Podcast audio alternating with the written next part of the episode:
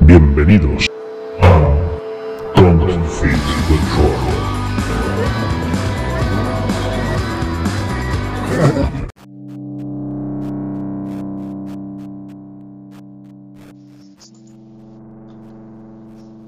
Muy buenas, bienvenidos un día más a Don't Fit the Troll. Estamos aquí, como ya sabéis, en nuestro formato, formato podcast, un día más. Y hoy tenemos un par de invitados, eh, muy, una pareja de invitados muy especial, porque además son gente muy jugona y que lleva muchos años en el tema del podcast. Y son dos de los miembros del podcast Homo Mipel. Bienvenidos a Marina. Hola Marina, ¿cómo estás? Hola, ¿qué tal? ¿Cómo vais? Y a Rafa. ¿Qué tal, Rafa? Hola, ¿qué tal? Muy buenas. Bueno, pues eh, para los que no conozcáis Homo Mipel, eh, es un podcast en el que sobre todo se habla de juegos, ¿no? Se podría decir. Lleva muchos años en, las, en la podcastfera. Y a Rafa y a Marina, que como, como otros invitados que pasan por aquí, eh, sobre todo los conozco de, de nuestro club amado, que es el Dado Rúnico. Ellos dos son miembros del club. Y pero bueno, eh, llevamos muchos, mucho tiempo, eh, los conozco desde hace bastante tiempo y la verdad es que tenía muchas ganas de traerlos por aquí porque su, su programa, puedo decir que mm, es de los primeros que yo escuché cuando empecé a escuchar podcast y, siempre me ha encantado. Bueno, si queréis, chicos, eh, si queréis, po- podemos a- hablar un poco de cómo se os ocurrió empezar o quién empezó el- esta aventura, que es Homo Mipel, y cómo se os ocurrió. Vale, pues mira, eh, aquí, aquí cojo yo la antorcha. Al principio, como Mipel ya, ya lleva nueve años en antena. o sea, son- es una tirada. Cuando nosotros empezamos, había muy pocos podcasts en español de cualquier temática. Ahora, si entráis en iVoox, podéis verlo hasta de, yo qué sé, crianza de ornitorrincos. Hay Sí, de sí. todo, ¿no? Y, eso demuestra que, hemos ido creciendo poco a poco y yendo a la zaga de un fenómeno, de una ola que venía de Estados Unidos. Y así es como nació Homo Mipel. Eh, Víctor, que es uno de los presentadores, y yo éramos unos absolutos enamorados de eh, algunos podcasts de juegos de mesa que oíamos en inglés. En aquella época no había podcast de juegos de mesa en español. Y un día a mí se me ocurrió y le dije a Víctor, yo ya estoy. No quiero seguir escuchando de Dice Tower más, quiero hacer de Dice Tower. ¿no?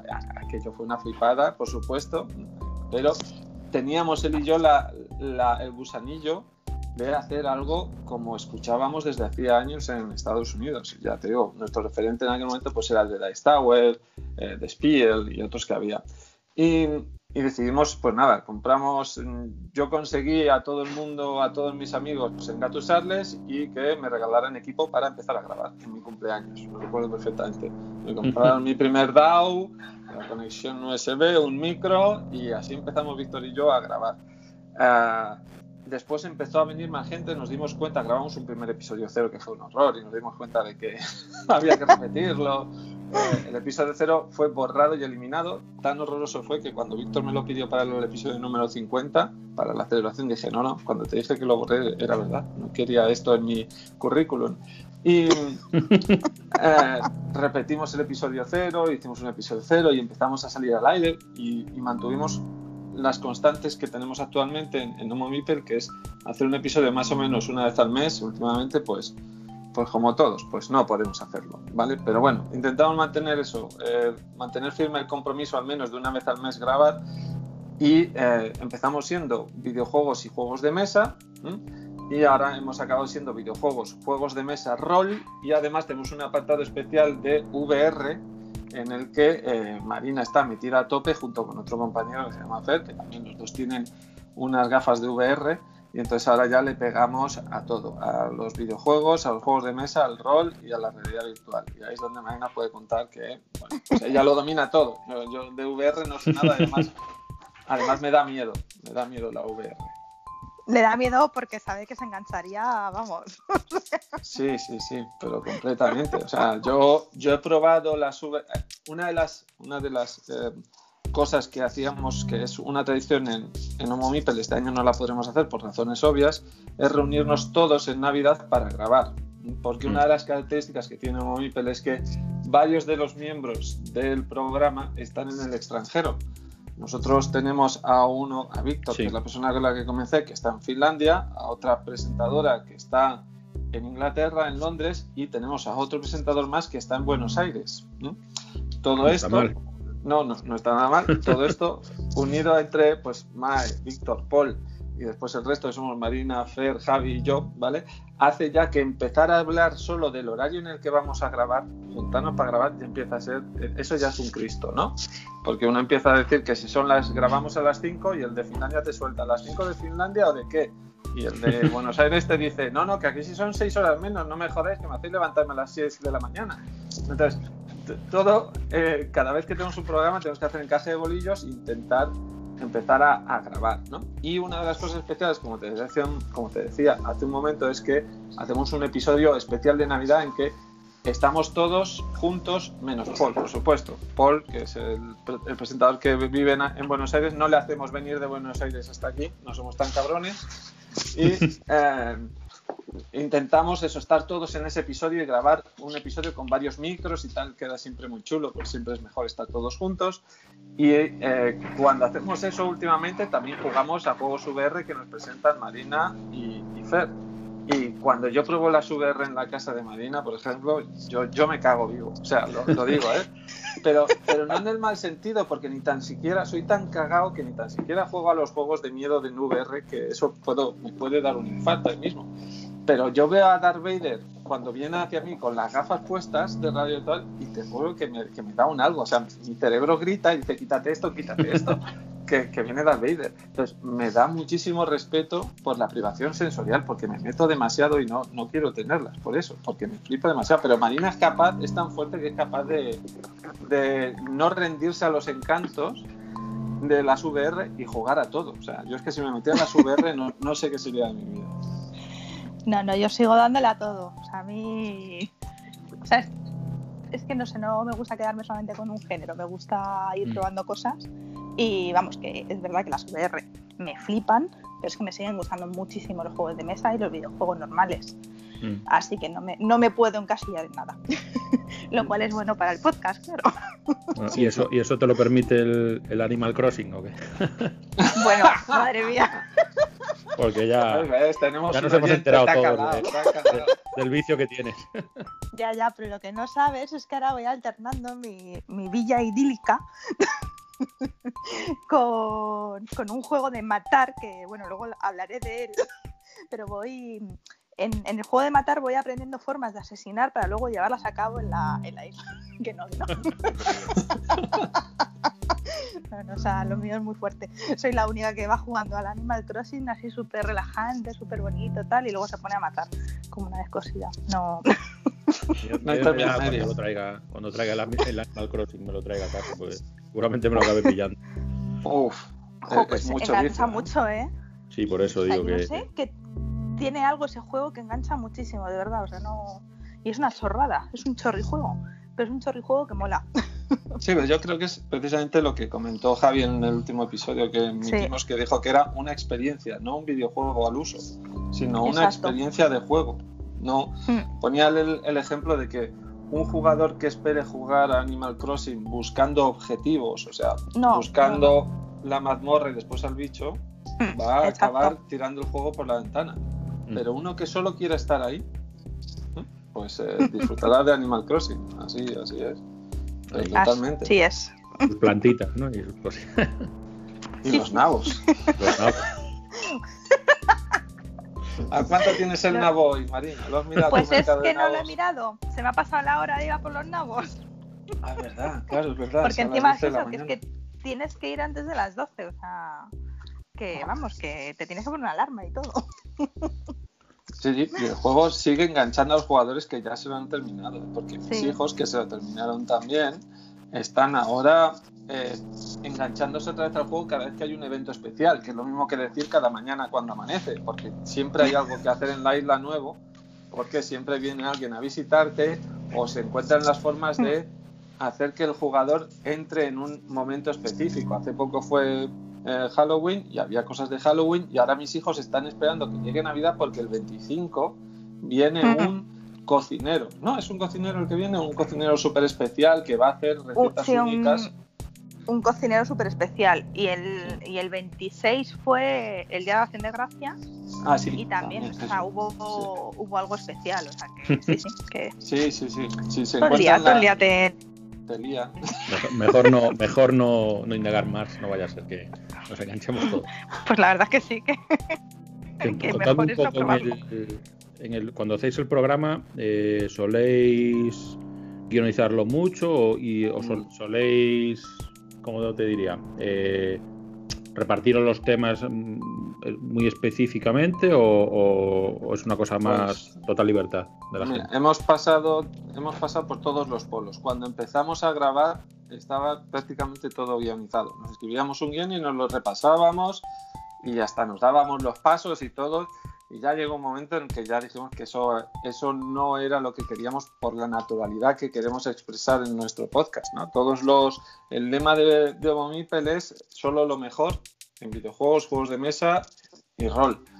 Y queríamos que eso fuera una expresión completamente honesta, que cuando alguien hablase del mejor juego que ha jugado en el mes anterior, fuera completamente honesto y no tuviera ninguna cosa que leer, ninguna portada ni ningún titular que ofrecer, sino solo una experiencia completamente honesta. Así que pasamos de tener un, un, un, un guion a tener un esquema para ordenarnos y ya actualmente lo que tenemos es simplemente eh, cinco minutos antes de ponernos a grabar, nosotros ya hemos hablado en nuestro chat acerca de qué vamos a hablar cada uno, pero lo que hacemos es ordenarnos, porque eh, como te he comentado al principio, pues eh, en un episodio igual entra en directo Paul, que es el presentador de Argentina. Pues igual Paul viene y dice, o me dais paso el primero, o no puedo grabar porque es que aquí eh, va a ocurrir cualquier cosa dentro de 45 minutos y no voy a poder estar, ¿no? Y cualquier Mm. cosa puede ser que, pues que pierdan la red eléctrica. Ya ha pasado alguna vez que en del programa nos ha dicho, oye, eh, se ha ido la luz, eh, o lo que sea. Mm. Entonces, organizamos la escaleta siempre teniendo en cuenta al oyente en la cabeza e intentando alternar los temas. Si empezamos con un videojuego, queremos que el siguiente sea un juego de mesa, después un videojuego y vamos alternando así.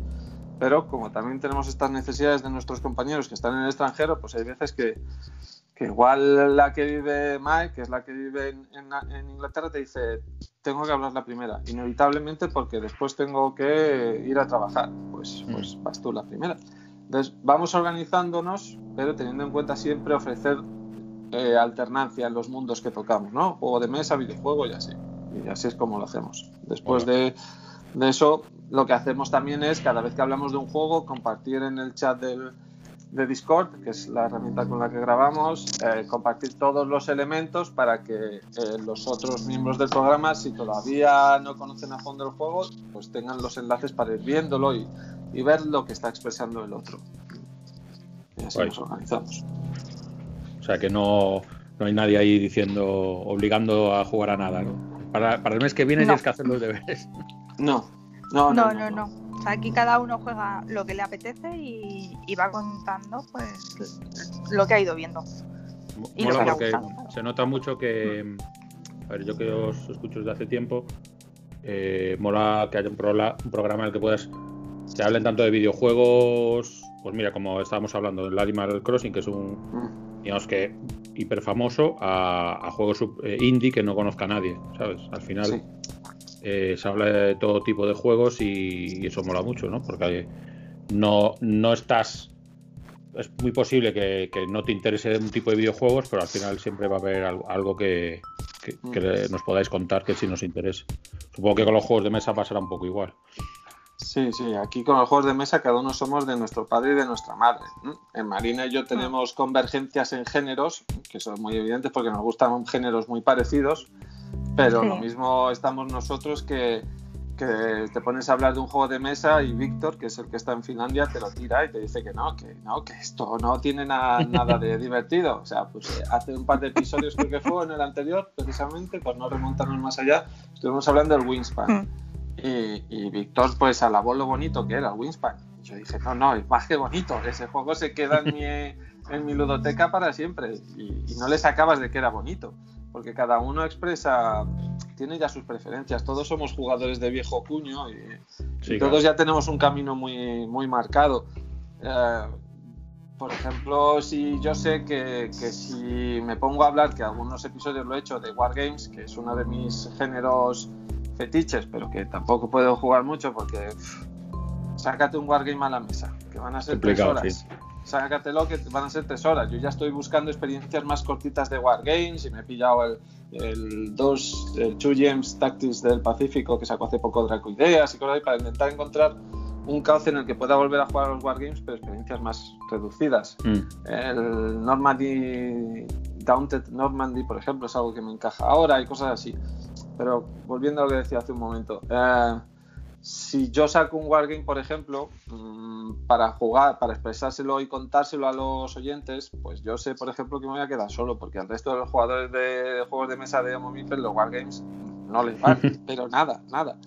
Pero bueno, pero es que esa es la base de nuestro podcast. Somos muchos y cada uno tiene un sendero marcado como jugón. Y así expresamos, así nos expresamos y así vamos cubriendo un, un espectro muy amplio de juegos y videojuegos.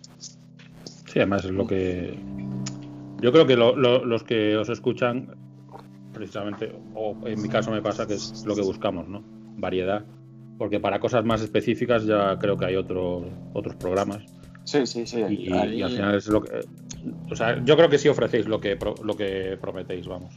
Esa Sí. variedad y, y que te puedan. Haya cosas que que no nos peguen nada a los que los escuchamos y de repente me hables de una cosa que pues que me va como anillo al dedo, ¿no?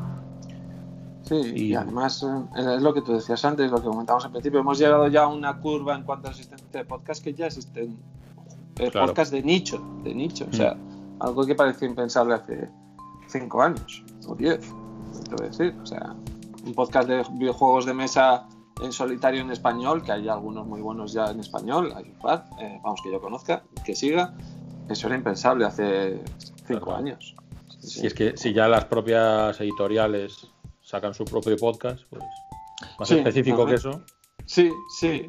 la Es verdad. eso fue una. No me lo esperaba, ¿eh? O sea, tenía que ocurrir, tenía que ocurrir, Sí. pero no me lo esperaba, no me lo esperaba. Bueno, pues oye, que cada uno, que cada uno haga lo que quiera, ¿no? También eh, existe ese ejemplo también en el mundo de los juegos de rol, también existen Sí. editoriales roleras recién nacidas en España que, que siguen eso. Y, Mm. y además el contenido de sus podcasts te das cuenta de que se apartan de la mera autopromoción, intentan ser honestos también, Mm. algunos de los que hay, o sea que está muy bien.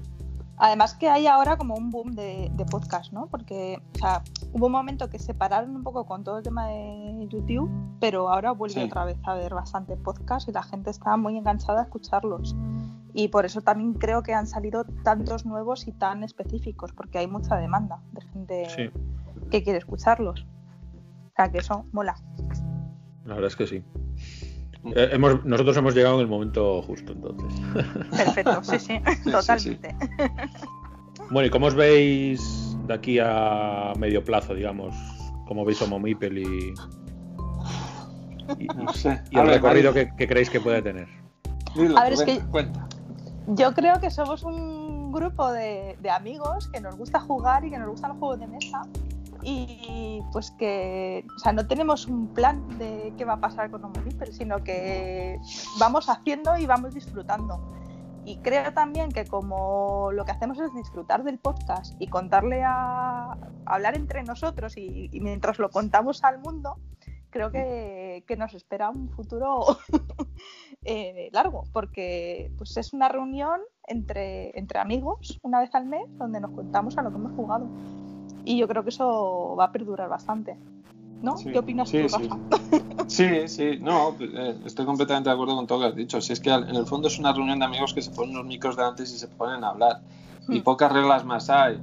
Hay eh, la regla de mm, nos troleamos un poquito pero sin pasarnos y jamás ofender al oyente y poco más. Hmm. O sea, y algunos oyentes Exacto. nos dicen que, que les gusta nuestro estilo en el que no nos ponemos a gritarnos los unos a los otros, sino que hablamos con calma e incluso eh, con, con honestidad al otro, pero eh, o sea, con una sana honestidad y diciéndole, oye, ¿esto cómo va? Porque no me estoy enterando de lo que me estás diciendo, porque en muchas ocasiones ocurre que nuestro amigo, el que está al otro lado del, de la llamada en el Discord ha Mm. probado una cosa eh, de la que todavía no nos ha hablado, no hemos hablado entre nosotros de ello, y nos lo está descubriendo también a nosotros. Y, Mm. y la, la curiosidad que tiene el oyente también muchas veces la tenemos nosotros y se nota en el programa, que de repente a nosotros se nos ilusiona también el- la neurona y decimos, ¿cómo, cómo? Cuéntame más, a ver, pero esto cómo es. Y, y lo decimos Sí. así, con toda la naturalidad, porque lo estamos descubriendo al mismo tiempo que los oyentes y después lo que ocurre es que después de cada programa aquí se desembolsa dinero. Siempre hay algún miembro de Momipel que después de un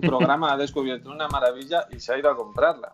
Yo lo he dicho muchas veces que este programa me crea necesidades ¿eh? y, y muy salvajes. O sea, Totalmente, he- somos unos pringados porque nosotros no ganamos nada y lo que hacemos es gastar dinero. Oye, que a mí me, a mí me pasaba solo escuchándoos, ¿eh? sobre todo con videojuegos indie. A lo mejor decía, este juego lo. Estaba en alguno de vosotros 20 minutos eh, hablando maravillas de un videojuego y al final ya estaba yo ahí entrando en Steam. Que luego a lo mejor no lo Bueno, pero tardaba es un, un montón en jugarlo, pero comprar tenía que comprarlo. Nos pasa entre nosotros también, o sea que esto, Sí. además es que estamos, mientras estamos grabando, a veces estás escuchando un juego y ya estás mirando a ver dónde- si está para la Switch, si Sí, está sí. para la Play, o sea, dónde, dónde ¿dónde podemos jugar a... ¿Dónde está? Sí, sí, porque además como, como eso, como nos vamos compartiendo la información entre nosotros mientras vamos grabando, pues eso te sirve para meterte aún más. O sea, estás escuchando a, yo qué sé, a Javi hace tres episodios, se puso, hace dos episodios se puso a hablar de eh, Nino Kuni, un videojuego de rol eh, de- con una factura visual del estudio Ghibli. Y yo ya al final del programa está allí y se lo dije, oye tío, esto para mis hijos, ¿qué tal? ¿Qué tal? ¿Qué tal? Porque me lo estás vendiendo. Y ya está vendido, ya está en la Switch. Nino Kuni ya llegó y ya está. Y mis hijos lo están disfrutando y es todo lo que me dijo Javi. O sea, es, es exactamente, lo están disfrutando a tope. Les encanta. Yo, yo veo jugarles y digo, joder, lástima de 50 horas que no me sobran. Pero si no, me pondría a jugar. Pero eh, lo ves y dices, es todo lo que me había dicho. Y, y lo mismo que hay oyentes que seguramente se lanzaron a por Nino Kuni después de escuchar ese análisis de Javi, pues nos pasó a nosotros. En mi casa entró Nino Kuni porque Javi me habló de él, ni más ni menos. Y así nos pasa muchas veces. Me pasa con Mike, yo muchas veces digo, deja de hablar que me estás creando necesidades. Y, y- con todos, vamos, con todos. Entonces, eso es la...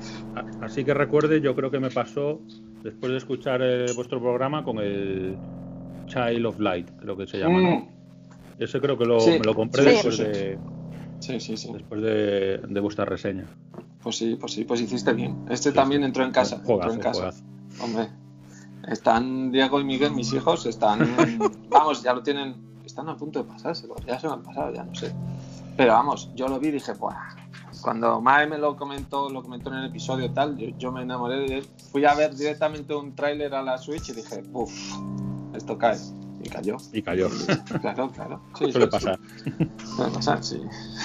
Lo malo Bueno, es que pues, eso, si te lo hacen con un juego indie, está bien porque te gastas 10 euros, tal, no sé qué. Si te viene, si te viene Víctor y se pone a hablar del Seventh Continent y te crea la necesidad de comprarlo, te vas a buscar a la tienda y ves que vale 80 NAP. Pues dices, Bueno, "Joder, a mí, a mí me no pasó una sale a cosa cuenta". peor. ¿eh? A ¿Así? mí este año, a mí este año me ha pasado algo peor con haciendo nuestro programa, que fue invitar un día a J de Friki Guías a hablar Ah. de Dungeon Crawlers y a, lo- a la media hora estaba compra me gasté 300 euros en, en el Massive Darkness, en todo, todo lo que había salido en español. Me pillé el base y, y todo lo que había salido. Además, no por Kickstarter, claro. Ya estaba la edición en tiendas y tal, pues 100 euros de juego más todas las expansiones en castellano, pues imagínate. Hostia. Y ahora llega la gran pregunta, ¿eh? Esta es la gran verdad que se sostiene detrás No, de... no lo he estrenado, no lo he estrenado. Vale, ya está. Hala. Siguiente, siguiente. Pero bueno, ahora, eso es que, eh, eh, eh, digamos que he cambiado un poco mi modus operandi con el tema de los juegos, que es no tener prácticamente juegos en casa. Que eso, teniendo un club, es fácil. Pero solo quiero tener, tengo ese y, y luego parties, no tengo más. He decidido quedarme con un solo juego grande en propiedad, que es el que es ese. El día que se pueda, pues jugaré una campaña y luego pues tengo mis juegos parties y tal y ya está, porque si no es que es imposible. Si algún día quiero algo, pues mira, como ya sabéis que me lo puedo pedir en el club y me lo traigo y lo devuelvo, porque es que si no, al final Sí, la verdad que eso, eso Sí, mola. sí. Las ¿Y cosas si, no ha- y si te hablo de Dungeon Universalis, Fonso, ¿qué? ¿Picas No, o qué? no, No, ¿sabes por qué no? Porque, ta- porque estoy esperando. Tuve la mala suerte que yo tenía una espinita clavada, que es que yo me metí en el mundo de los juegos de mesa cuando, además me acuerdo perfectamente, que yo empezaba a ver canales y de todo, y me empecé a meter a saco y, y- y monté el club en la época en la que a los Bakers le estaba llegando, a los Bakers el, el Conan, el famoso Conan Oh, de Monolith. Sí. Sí, sí, sí.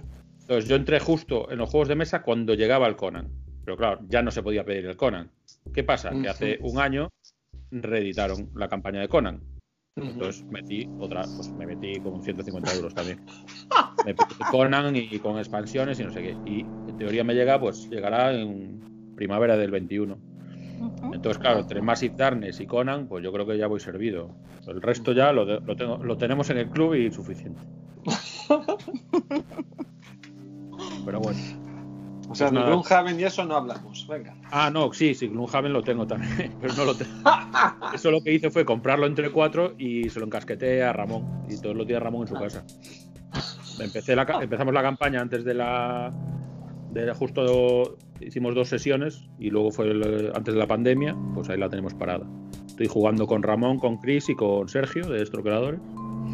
Ujú. Y, guay, a ver, sé, a mí me, me- ese juego me flipa y eh, cuando podamos seguiremos, pero claro, tenerlo en casa como que no.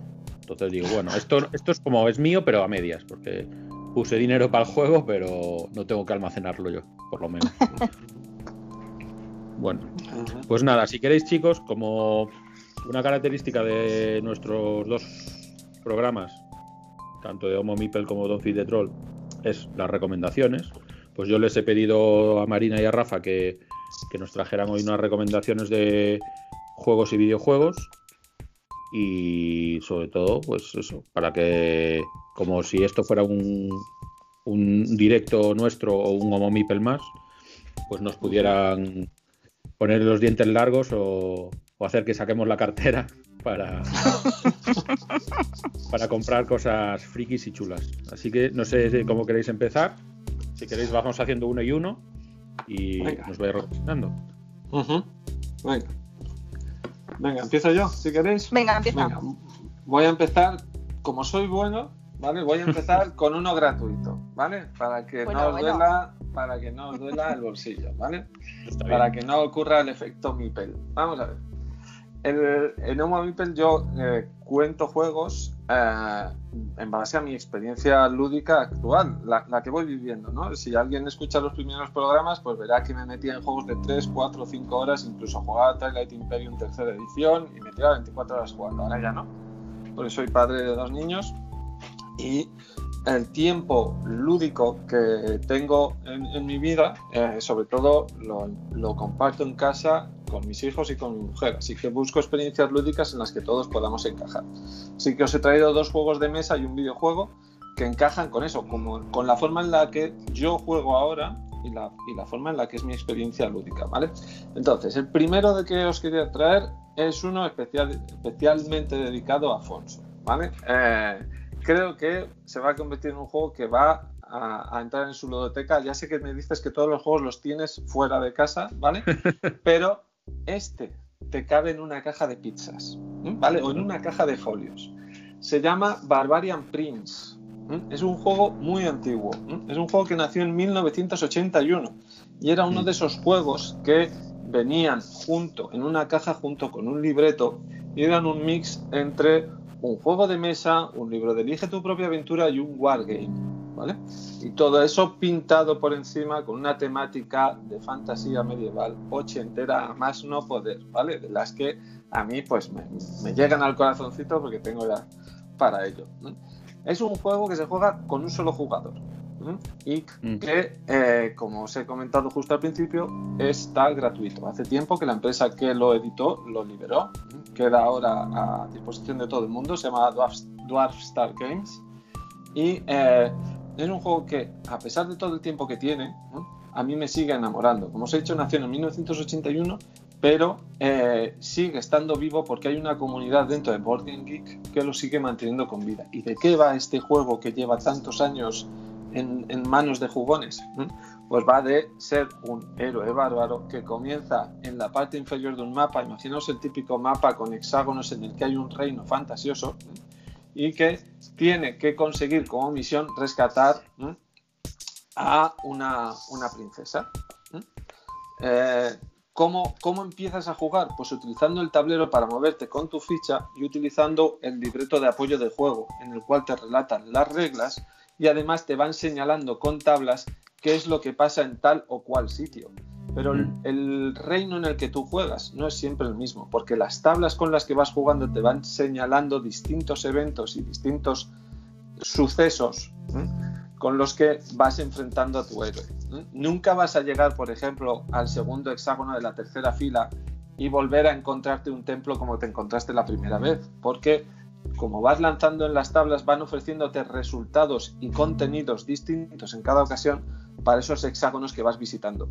Y no solo visitas localizaciones, sino que también conversas con personas o te enfrentas contra enemigos que te asaltan o te pierdes en el camino porque eh, has perdido la noción de por dónde estabas y estabas intentando superar una cordillera de montañas y te has perdido y de repente te mueres porque te has quedado sin comida. Puede llegar a ocurrirte todo esto y mucho más. Puede llegar a ocurrirte que te mueras de hambre, te asalten por el camino y no puedas superarlo. Te acabes casando con una persona eh, que no es la princesa. Acabes como maestro de una orden monacal en una parte del reino acabes alcanzando tu objetivo o sencillamente acabes perdido y la historia nunca recuerde tus hazañas. Todo eso, todo eso puede llegar a acabar en este juego de aventuras, lo llamaron así, un juego de aventuras.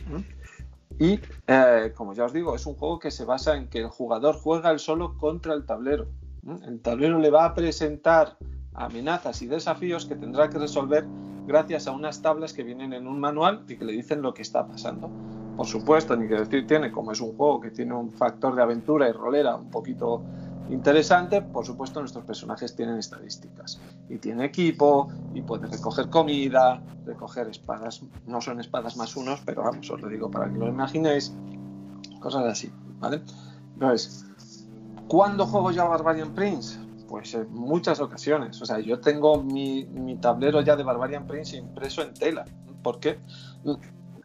Como os he dicho antes, el juego ya no se vende y el juego hmm. sigue estando mantenido por una comunidad que sigue rescaneando y mejorando el diseño original, presentando un libreto de alta calidad, traduciéndolos a otros idiomas. Hay una traducción a español, pero no es muy buena. Así que si domináis inglés, pues mejor manteneros con el original.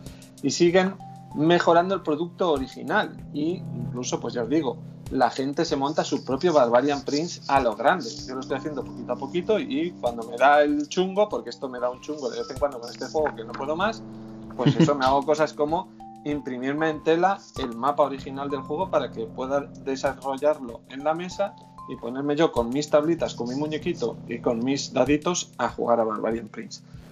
Podéis llegar a jugarlo 30 minutos, 45, 50, una partida entera, lo que queráis. Podéis dejarlo en cualquier momento, recogerlo en una caja de folios, que es lo que lo tengo yo. Que bueno, que ya tiene una portada Barbarian Prince y dentro de poco ya será una caja guay de Barbarian Prince. Pero eso, lo podéis recoger ahí y volver a jugar cuando tengáis oportunidad, porque todos sabemos pues que hay muchas veces que la, vida en la que vivimos se interpone en nuestro ratito de ocio. Pero si tenéis un ratito de ocio y queréis quedaros inmersos en una narrativa de aventuras de hace años, como las que vivíais cuando erais pequeños, y queréis hacerlo vosotros solo, con unos cascos que os ponéis una banda sonora de vuestro videojuego de rol ochentero favorito, el que jugabais con la cassette de 48K del Spectrum, os juro que con Barbarian Prince vais a pasar momentos maravillosos. Y lo mejor de todo es que lo tenéis al alcance de un clic. Lo tenéis en la Board Game Geek, que, bueno, ya me imagino todo el mundo que conoce, todo el mundo que escucha este programa, conoce esa página web. Sí. Pues ahí si colocáis Barbarian Prince, vais a entrar en un mundo, parece una página web dentro de Board Game Geek, pero es un mundo nuevo, hacerme caso. vais a entrar en Board Game Geek, vais a empezar a ver el, el manual, los mapas y todo esto, y os vais a entrar en una aventura maravillosa. Yo es un lugar en el que acabo constantemente y tengo mi propio libreto con las aventuras que he ido desarrollando con el príncipe bárbaro, con mi príncipe bárbaro. Y, voy haciendo así mi, log de aventuras. Todavía no me lo he terminado, ¿eh? Y os estoy diciendo que llevo, llevo muchas partidas. Anotadas por lo menos llevo 18. Y, ya, y, antes de empezar a anotar mi diario de viajes en este, en este reino, ya había hecho unas cuantas. Y nunca me canso. Me encanta, me divierte, me relaja y con unos cascos poniéndote música apropiada, pues me lleva a otro mundo, de verdad. Así que nada, eso es lo que recomiendo, Barbarian Prince. Eso para ti, Fonso. Parece que-. Este, este lo han hecho para mí. Pues ya, ya. Por encima es, de- este es del, del 81, que es el año que nací. Así que Oh, pues tío, pues es, es una solo, señal. tien- solo tienes que descargártelo, de verdad. ¿eh? Empieza a leer el manual y si te gusta, pues te descargas el mapa. Tengo, tengo deberes para esta noche. Qué guay. Pintaza tiene. Sí, sí. Bueno. Marina, ¿qué nos, qué nos recomiendas tú? Bueno, pues a ver, yo os voy a recomendar, como he comentado antes, he dado una pistilla que yo estoy cambiando mi vida en la isla idílica.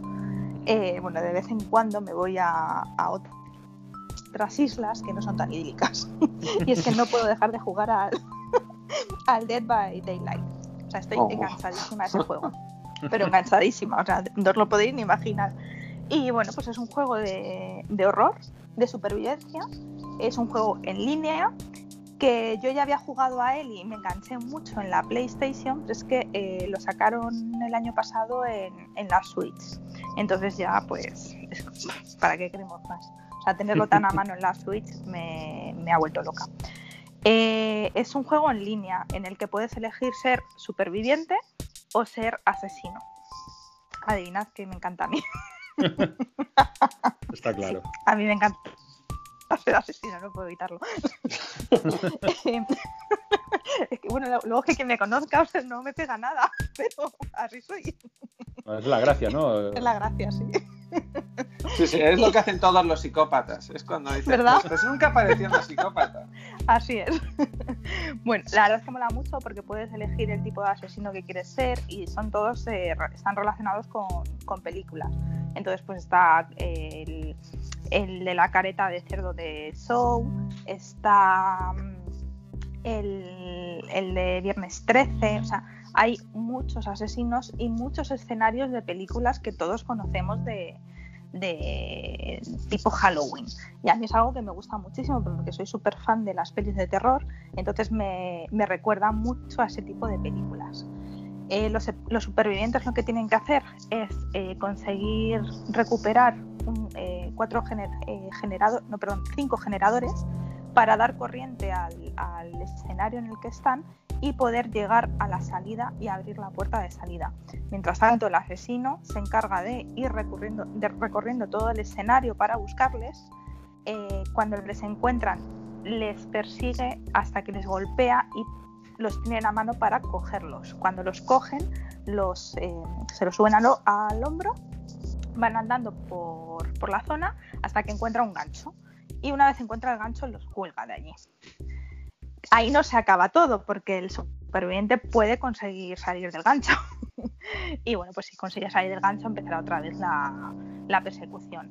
Mola muchísimo porque eh, te sube muchísimo la adrenalina, porque si tú eres superviviente, estás escuchando cuando se te acerca el asesino el sonido del corazón que se te va acelerando, o vas escuchando una música que, que te está indicando que el, que el asesino se acerca. Entonces eh, ya empiezas a mirar por todas partes, a ver si le ves, a ver si no le ves y bueno, luego el asesino tiene, eh, cada, cada uno tiene una serie de habilidades. Y pues puede ser, por- hay uno por ejemplo que le da una campana y desaparece. Y si le vuelve a dar a la campana, vuelve a aparecer. Entonces tú de repente escuchas el sonido de la campana, no sabes si es que está el, as- el asesino cerca o, no, o de repente la escuchas y le ves aparecer y, y sales corriendo. Luego si sales corriendo vas dejando un rastro de, de señales por, por los arbustos que, que el asesino va siguiendo. Y bueno, pues es que te, no sé, te, te mete muchísimo en el, en el juego, es súper inmersivo y al final te hace pasar unos ratos muy, muy divertidos. Y lo mejor es que las partidas son muy, muy cortitas. Eh, no, no dura más de 20 minutos una, una partida. Y bueno, pues eso te, te mete mucho y te hace que, que no quieras dejar de jugar. Luego el- vas mejorando cada personaje con el que juegas, porque según vas jugando consigues puntos de sangre que lo, lo puedes usar para ir adquiriendo mejoras. Y bueno, pues eso le da también un, un objetivo al juego, un- para que quieras seguir jugando. Y yo de verdad lo recomiendo muchísimo. Eh, hay muchísima gente flipadísima con este juego y, y- y es que hay que probarlo. Y sobre todo si juegas en pantalla grande y con, con las luces apagadas y todo en silencio, o sea, de verdad que yo he gritado de susto y no soy una Joder. persona aprensiva. Pero yo casi se- gritado. yo creo que, es- que sería ya un espectáculo ver a Marina jugando. Eh, sí, Pues, mata- matando a toda la peña. sí, la verdad Qué que bueno. sí, no lo voy a negar. Tenéis que probarlo, de verdad. O sea, yo lo probé en la Play, porque además, eh, como tenemos el, el pase este de la Play, lo pusieron gratuito durante un mes y, y lo cogí. Y fue como el descubrimiento. Y vamos, me ha gustado tanto que, que me lo he cogido para la Switch, porque la verdad es que yo juego más a la Switch y mi marido le da más a la Play. Así que mientras se juega con la Play, pues yo juego con la Switch a, a matar. Pues otro, es otro que me apunto. Más tengo la Switch ahí calentita, que están las ofertas de este fin de semana. Joder, ayer ya me gasté. Es. Este está en oferta, creo, ahora. Buah, Creo que está en oferta, o sea que Peligro. míralo porque Qué peligro. Ya está, ya está. Que Ya se acaben ya cargo, las Alfonso. ofertas. lo único que necesitas es eh, lo del multijugador, o sea, para Sí, poder sí, jugar tengo, online. Entonces, si lo tienes, sin problema. Guay. Pues habrá que probarlo. Pues nada, Rafa, ¿qué más nos. Venga, pues a ver, vamos a. Esto hacemos también mucho en, eh, en Homo Meeple. Vamos a cambiar completamente el rumbo. Vamos a dar un giro al timón, ¿vale? Y si antes yo os he hablado de un juego de mesa, de mundo abierto, de mitad de los 80, ¿no? Que es inmersivo, inmortal y todo esto, pues el siguiente es todo lo contrario, ¿vale? Es un bosquecito con unos animales y unas frutas. Ya está. ¿vale? Pero es un juego de mesa que también eh, lo, lo quería traer para hablarlo aquí en Don Fit Troll porque creo que Alfonso y para todos los oyentes que estén en nuestra situación, tú y yo, pues eh, padres de familia y tal, creo que es un juego que encaja perfectamente, ¿vale? Frutas Fabulosas es el juego que os, que os voy a comentar ahora. Es un juego de 2 a 5 jugadores que nació de la cabecita de Friedman Fries, que seguro que todos le conocéis, y que eh, utilizaba su famoso sistema Fable que ha usado en, en varios juegos, ¿vale? Que pues yo creo que tengo varios de ellos y, y todos me funcionan bien, pero lo quería traer este específicamente porque es un juego que os va a servir para jugar y disfrutar todos juntos en familia. Si os encontréis en la misma situación que, que estoy yo, por ejemplo, en casa, pues eh, los mejores juegos son aquellos que todos los disfrutan en casa. Y eh, Frutas Fabulosas tiene todo lo que necesitáis para que vuestros peques se enganchen, vuestra pareja se enganche y vosotros también. Es rápido, muy accesible, ¿m? te permite jugar más de una partida en una tarde de juegos de mesa. Nosotros, si cuando nos juntamos a jugar, siempre traemos tres juegos de mesa o cuatro. Cada jugador trae un juego y los jugamos en ese rato que estamos jugando juntos. Y Frutas Fabulosas siempre está entre ellos porque te permite jugar un rato y antes de que alguno de los miembros de la partida diga, de la mesa diga, vamos a jugar otra cosa, la partida ya ha terminado. Mm. Y lo mejor de todo es que todos se lo han pasado bien. ¿Eh? Como os digo, mm, de 2 a 5 jugadores y 20 minutos, ¿vale? Os podéis imaginar que las reglas no son complejas y, es que es verdad, o sea, es colocar delante de la mesa seis tacos de cartas y los jugadores tienen ellos en sus manos frutas. Eh, con las frutas, juntando distintas combinaciones de frutas, van a conseguir las cartas que están en el centro de la mesa. Y el primero que consiga cuatro de esas cartas va a ganar. Así dicho, pues parece que no tiene ninguna gracia. Y es verdad. ¿Dónde está el kit de la cuestión? ¿Dónde está la sal del asunto? ¿Dónde está la chicha? Está en las cartas que están en el centro, que van provocando cambios en la partida constantemente. Como os he dicho, hay seis tacos de cartas en la mesa. Y esas seis cartas, esas, esas seis tacos, cada uno de ellos tienen siempre la misma carta repetida cuatro veces. Igual la carta 1 obliga a todos los jugadores que acaben en ella a robar una carta a otros jugadores. El taco 1. El taco 2, imaginemos que permite cambiar cartas con otro jugador. El taco 3, por ejemplo, te permite acudir a una zona de banca común para recoger las frutas que tú quieras. Y la 4 permite, por ejemplo, que si te quedas ahí no te puedan robar. Cosas así. Entonces, cuando un taco se haya terminado, va a aparecer otro taco de cartas distinto, con distintas reglas. Así que vais a empezar la partida con unas reglas y es muy posible que la acabéis con otras. Y mientras tanto, vosotros con vuestras frutas en la mano intentando conseguir ser los primeros en coger cuatro, tres eh, frutas, o sea, tres animales, cuatro animales, o los que te digan las reglas según el número de jugadores. Y no es solo que las partidas, en cada partida cambien las reglas de juego porque las cartas centrales cambian, sino que si juegas en el modo de competición, cada partida va a ser completamente distinta, porque otra de las grandes señas de identidad que tiene Frutas Fabulosas es que tiene un taco inmenso de cartas y puedes jugar en ellas como si fuera un legacy, ¿vale? Entendamos Mm. un legacy para toda la familia y un legacy en el que no se rompen las cartas, ¿vale? Pero tú puedes llevar una cuenta e intentar hacer una especie de liguilla en familia que te permita ir por todo el taco de frutas fabulosas hasta que te lo termines. Y para cuando te lo termines habrán pasado muchas partidas. O sea, nosotros llevamos 19 partidas y ya estamos viendo que se nos acaba el taco de cartas. Esos son 19 partidas y han pasado por nosotros decenas de cartas distintas. Y en cada una de esas cartas había condiciones de juego distintas. Y las condiciones de juego van cambiando y se van acumulando y ca- cada vez que vas jugando hay cosas más rocambolescas y entran en juego elementos nuevos de juego que no había antes. Así que para cuando empiezas la partida y la termines esta liguilla que haces en familia, el, juego habrá sido completamente distinto. Pero a pesar de todo eso, sigue siendo accesible. ¿m? Y todo el mundo lo coge. Y los chavales en la mesa lo cogen rapidísimamente. Porque el Friedman Fries este consiguió hacer un diseño en el que cambiando poquitas cosas dentro de un conjunto de reglas muy estrecho, los resultados son muy dispares. Pero los jugadores no se pierden con los cambios de reglas. Entonces, eh, así es como vas encadenando estas partidas hasta que llegas al final del juego. Eh, entonces, bueno, por lo quería traer, Alfonso, porque puedes llegar a conseguir que Frutas Fabulosas se convierta en un hito durante una larga temporada en familia Mm. y que acabéis jugando muchísimas partidas a este juego. Es un juego que sale muy, bueno, es- salió publicado por Edge en español, ahora pues no sé quién tendrá los derechos, pero no es un juego caro, ni muchísimo menos. No, no, yo lo he visto No- por ahí, está bastante, eso está asequible. Y he visto que edad pone que a partir de 8 años, no sé yo. No, no, pero yo tengo, mis hijos han empezado, mi hijo mayor sí que empezó con 8, el pequeño con 6, pero ya te digo yo que como las reglas son siempre las mismas y vas jugando con distintas variaciones, los peques lo cogen y no se pierden Mm. ¿eh? en ningún momento. Guay. Entonces, bueno, por eso te voy a traer. El primero era para cuando juegas tú solito en casa, ¿eh? cuando tienes un rato para ti, y este es para cuando tienes un rato para jugarlo con todos en la familia. Frutas fabulosas. Es maravilloso. Vale. Pues mira, estaba yo pensando en regalos para esta Navidad y este me cuadra.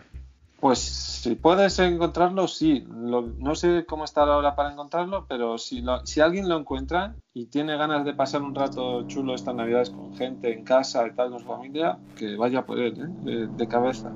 Un diseño extraordinario. Bueno, pues otro, otro más para gastar. Eh, Marina, ¿nos, tra- ¿nos traes tú otra cosilla? Sí, Vale.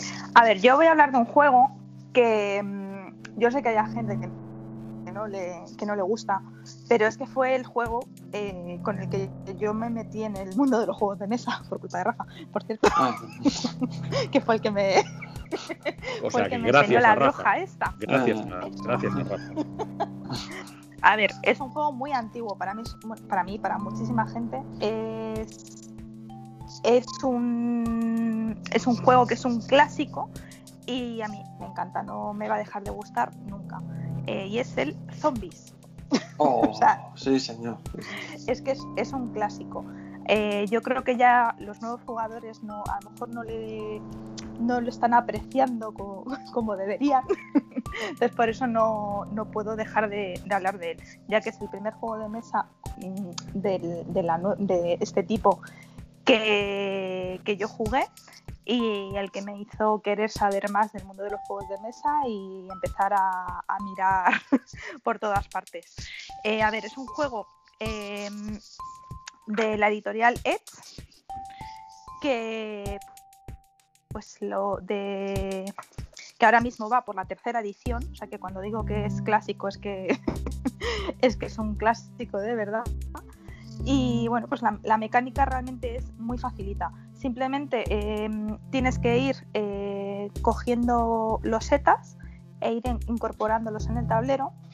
eh, y en cada loseta van a ir apareciendo una serie de zombies.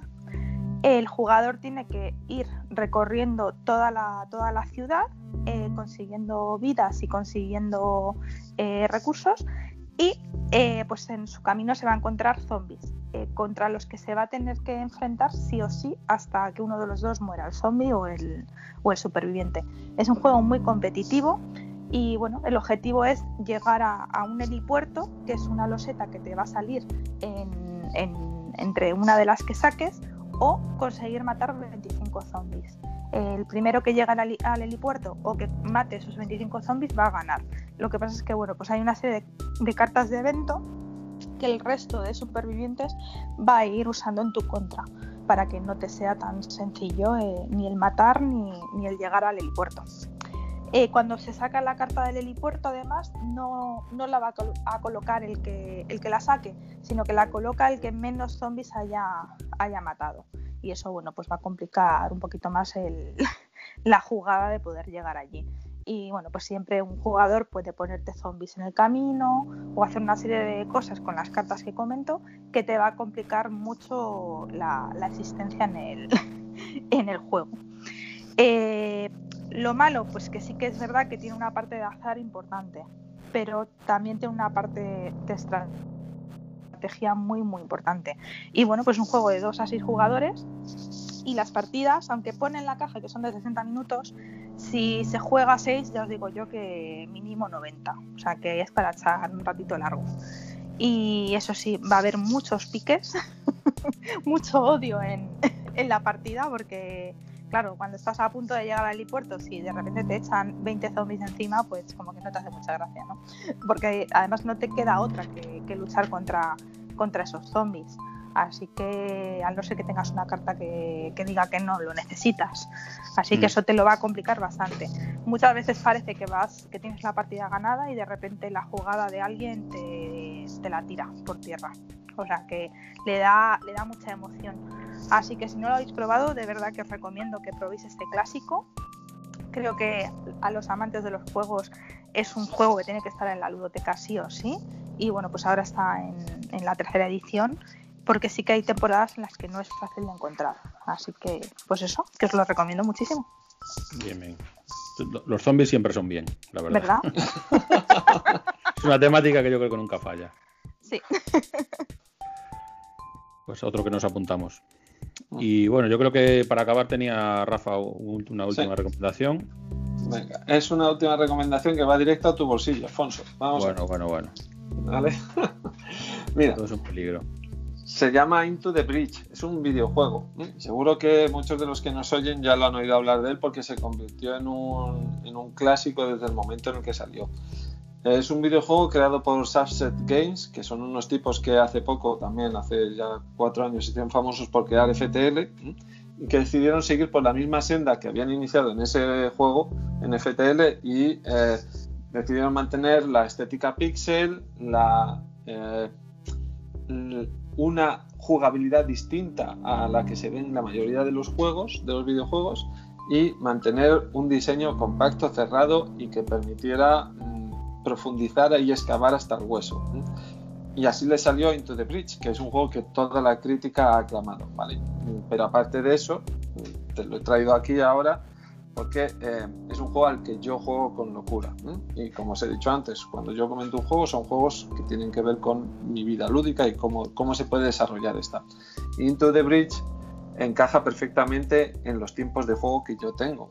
Eh, realizar una actividad como jugar en juegos de mesa, lo, más placentero que tienes es compartirlo con los compañeros y poder apartar todo en tu vida para tener un, un, rato con ellos, ¿no? En la mesa. En la mesa, cuando juegas con alguien a un juego de mesa es muy difícil que entre tu vida a importunarte en ella, ¿no? A menos que ocurra algo grave, ¿no? Pero eh, eso, tú has hecho ya el espacio para jugar y el tiempo, has apartado todo para poder jugar y compartir ese rato con tus amigos, pero con los videojuegos no es así. Con los videojuegos en muchas ocasiones es muy fácil que tengas un rato para jugar, pero algo te interrumpa. Es muy sencillo que eh, entre una cosa, una llamada, alguien grite, cosas así, ¿no?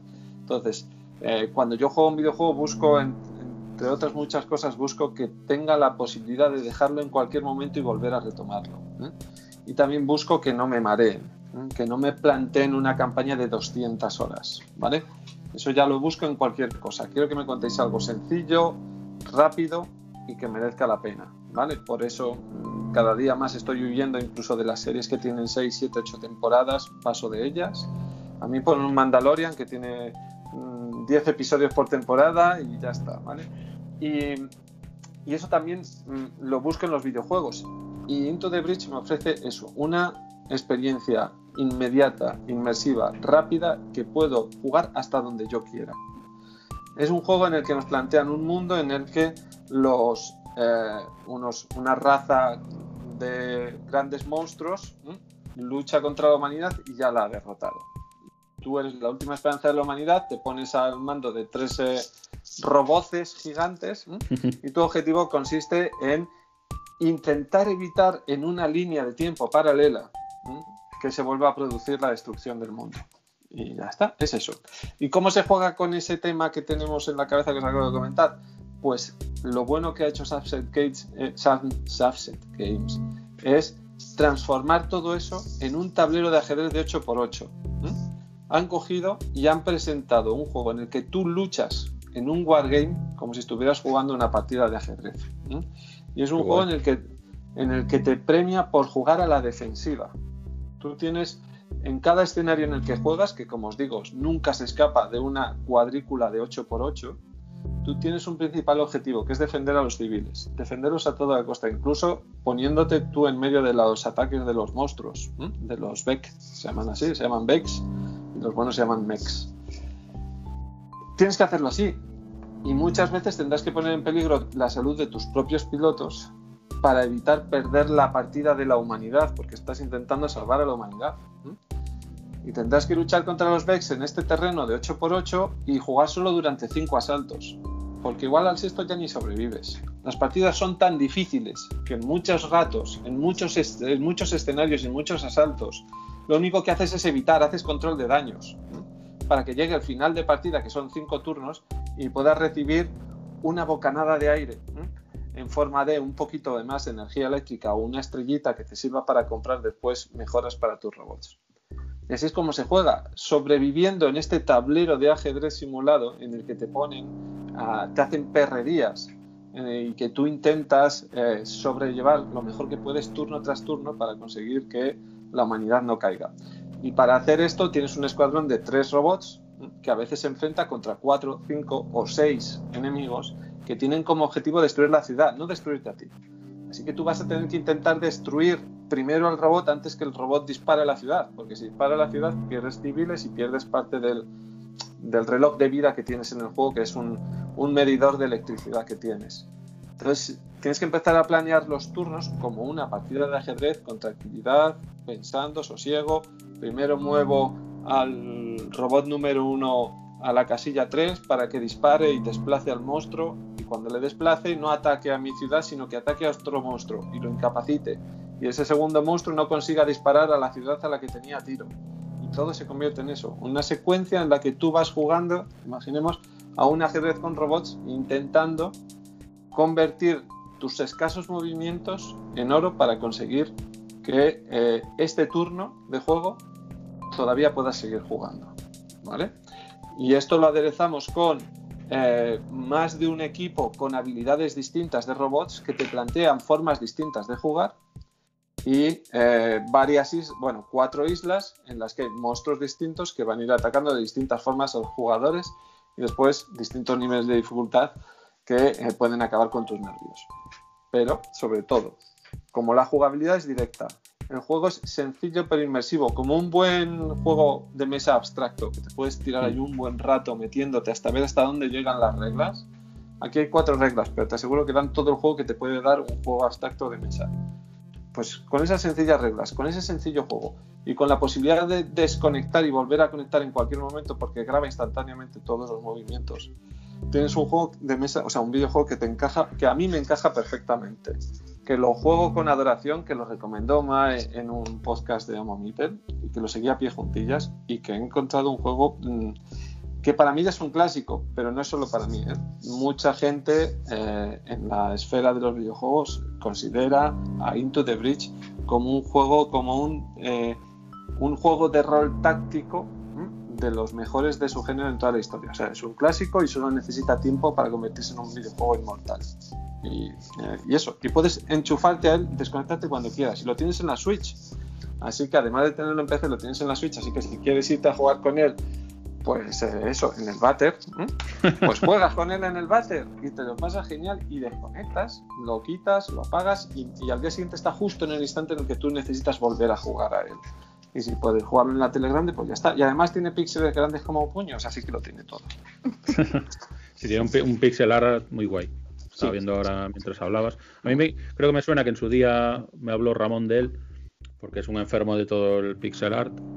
Y, y, vamos, tiene una pinta muy chula. Y no sabía que estaba para la Switch, así que Sí, seguramente. A favoritos ya, ya está. Favoritos ya está marcado. Luego, a ver. Bueno, sí, sí quiero decir que supongo que cuando emitamos este programa aún seguirá. Está ahora mismo el 50% en Steam. O sea que si la Mm. gente la- le ha gustado, pues ahí lo tienen barato. Sí, sí, Yo supongo que eh, la- las rebajas estas de, de Navidades duran bastante, así que Mm. es una buena opción. Y bueno, la última recomendación de Marina, que creo que nos quería hablar de eh, un juego VR también. Sí, porque como en No Mipel hablamos de, las tres variantes, pues quería meter un poquito de VR eh, para quien no, no lo conozca. A ver, yo tengo las gafas, las Oculus Quest. eh, lo bueno que tienen esas gafas es que son inalámbricas, o sea, no, no están supeditadas a, a ningún ordenador ni a ninguna videoconsola, o sea, simplemente te pones las gafas, le das a on y te pones a jugar. Y, y bueno, para mí eso te da una gran experiencia de juego.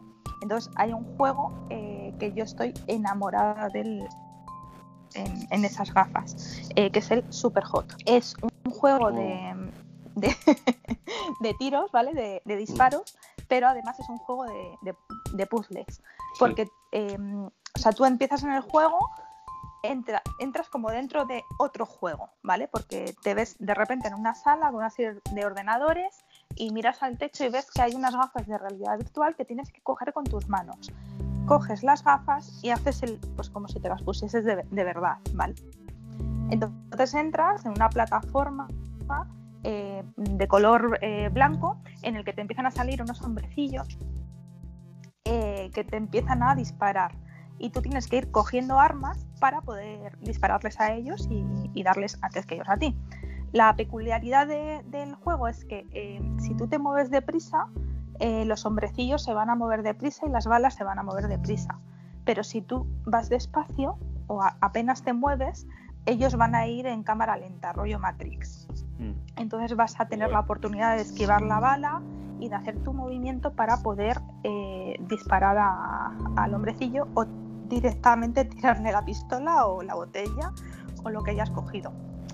Eh, cuando les das eh, se rompen como si fueran cristales y cuando acabas con todos los de la pantalla pasas a otra pantalla. Y así, al no ser que te maten, que entonces es como que reinicias, porque al final tienes que ir memorizando los movimientos que has hecho para mejorarlos si es que te han matado o hacer los mismos para ir pasando pantallas tras pantalla. El caso es que es, muy divertido porque al final terminas tirado por los suelos con las gafas puestas porque en el juego hay eh, pues eh, zonas donde esconderte y claro tú te escondes tirándote al suelo. O sea, yo de verdad que acabo tirada en el suelo jugando a, a esto. Y no soy la única ¿eh? que he visto otras personas que hacen exactamente lo mismo. Y encima con estas gafas que no tienes cable más todavía porque no tienes riesgo de, de enredarte ni, ni de nada. Eh, para quien se lo pregunte la- las gafas te dan una zona de seguridad en las que si te sales te avisa entonces no es difícil darte contra una pared aunque bueno, tienes que tener cuidado a la hora de marcar esa zona para no, no pegarla mucho a las paredes o a los objetos para no romperlos, los de verdad, digo.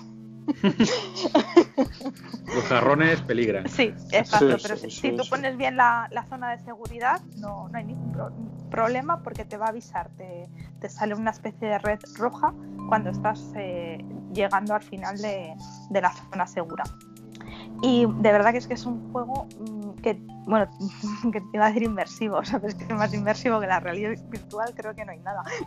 Entonces, eso, eso por descontado. Pero que es muy, muy divertido. Vas a acabar por el suelo, vas a acabar haciendo ejercicio y, y, bueno, vas a estar buscando la maña para que en la pantalla esa que te han matado ver cómo puedes hacer para disparar al tío que está en el helicóptero antes de que te llegue la bala a ti. Y eso pues va a ser pues moviéndote despacio o cogiendo el objeto que está a la izquierda en vez del de la derecha, tienes que ir ideando toda esa estrategia.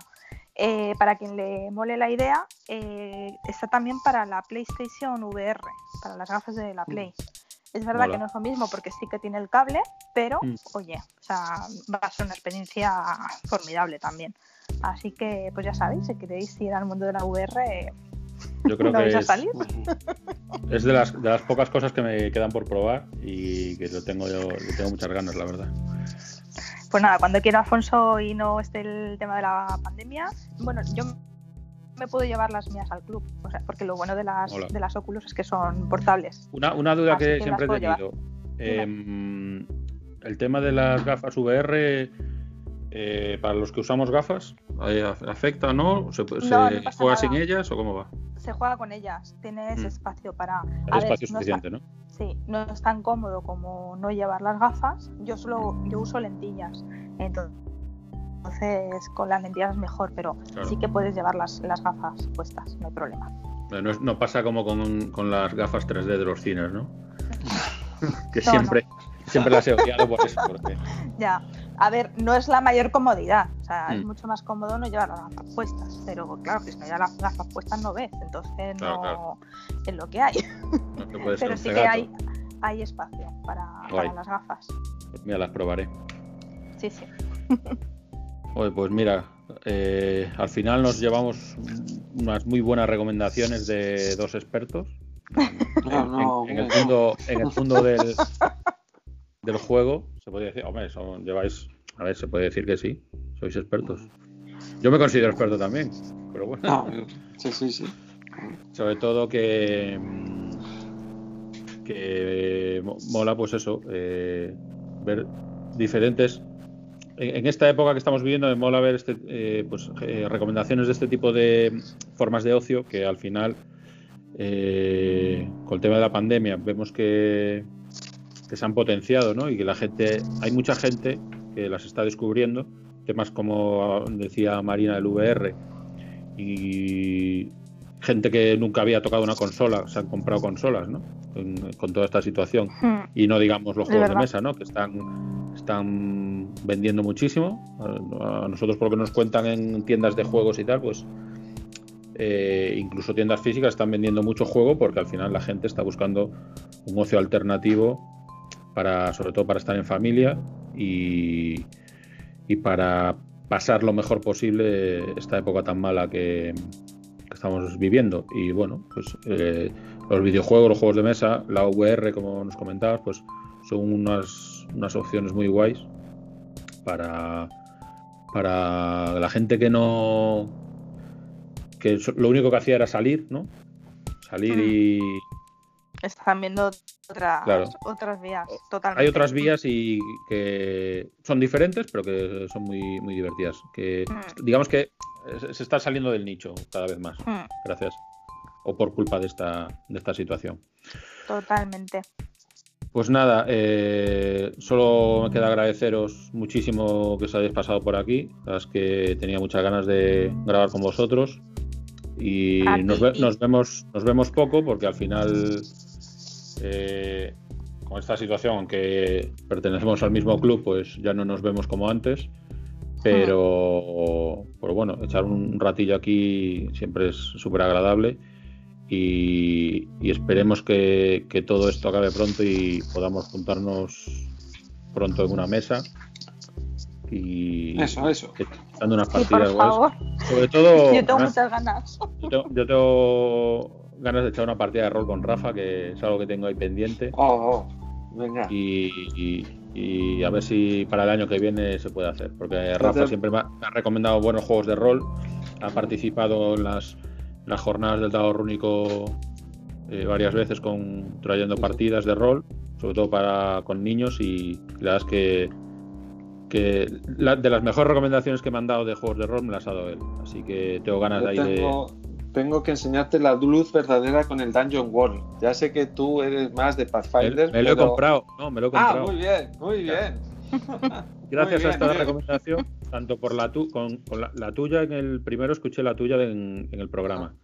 Y luego me acabó de convencer Ramón cuando vio cómo yo mastereaba Pathfinder. me dijo, tú necesitas Dungeon World. Y me lo he comprado. Oh, me lo he oh, pillado. oh, oh. Porque Pues yo soy próxima- anti-reglas. O sea, yo soy lo- las menos reglas posibles. O sea, yo es Muy bien. imaginación, tal, y Muy bien, tío. Entonces- pues sí, pues eh, te encaja. La próxima vez que vayamos al club, jugamos una para que veas cómo es ya en vivo en directo y ya y lo- ahí. ya. Eh, yo, yo pongo el libro, no digo que vaya a hacer de máster de primera. No, no, no, yo, yo te mastereo, yo te mastereo. A ti y a todos los que quieran. Y Ya, ya os ahí- enseño cómo es. Cómo es. tenemos un objetivo para el 2021 muy guay. Sí, desbloquearlo, hay que desbloquearlo. Y nada, Por favor. Lo dicho, eh, muchas gracias por pasaros y a todo el mundo que, por lo que sea, Mm, viviera en un, mu- en un mundo extraño en el que no conociera a Homo Mipel, pues ya sabéis que tenéis ahí un podcast muy molón para escuchar una vez al mes o cuando puedan y en el que hablan de los mejores videojuegos, los juegos de mesa y demás fricadas que tanto nos gustan. Eso, Chicos, un placer. igualmente. Muchas gracias Igualmente. Muchas, gracias a vosotros por invitarnos. y Ha ya, sido muy divertido. Sí, sí, sí. esperemos, que nos veamos en las mesas muy pronto. Un saludo. Eso. Eso, eso. Un saludo, chao. Besitos. Chao. Hasta luego. Chao, chao.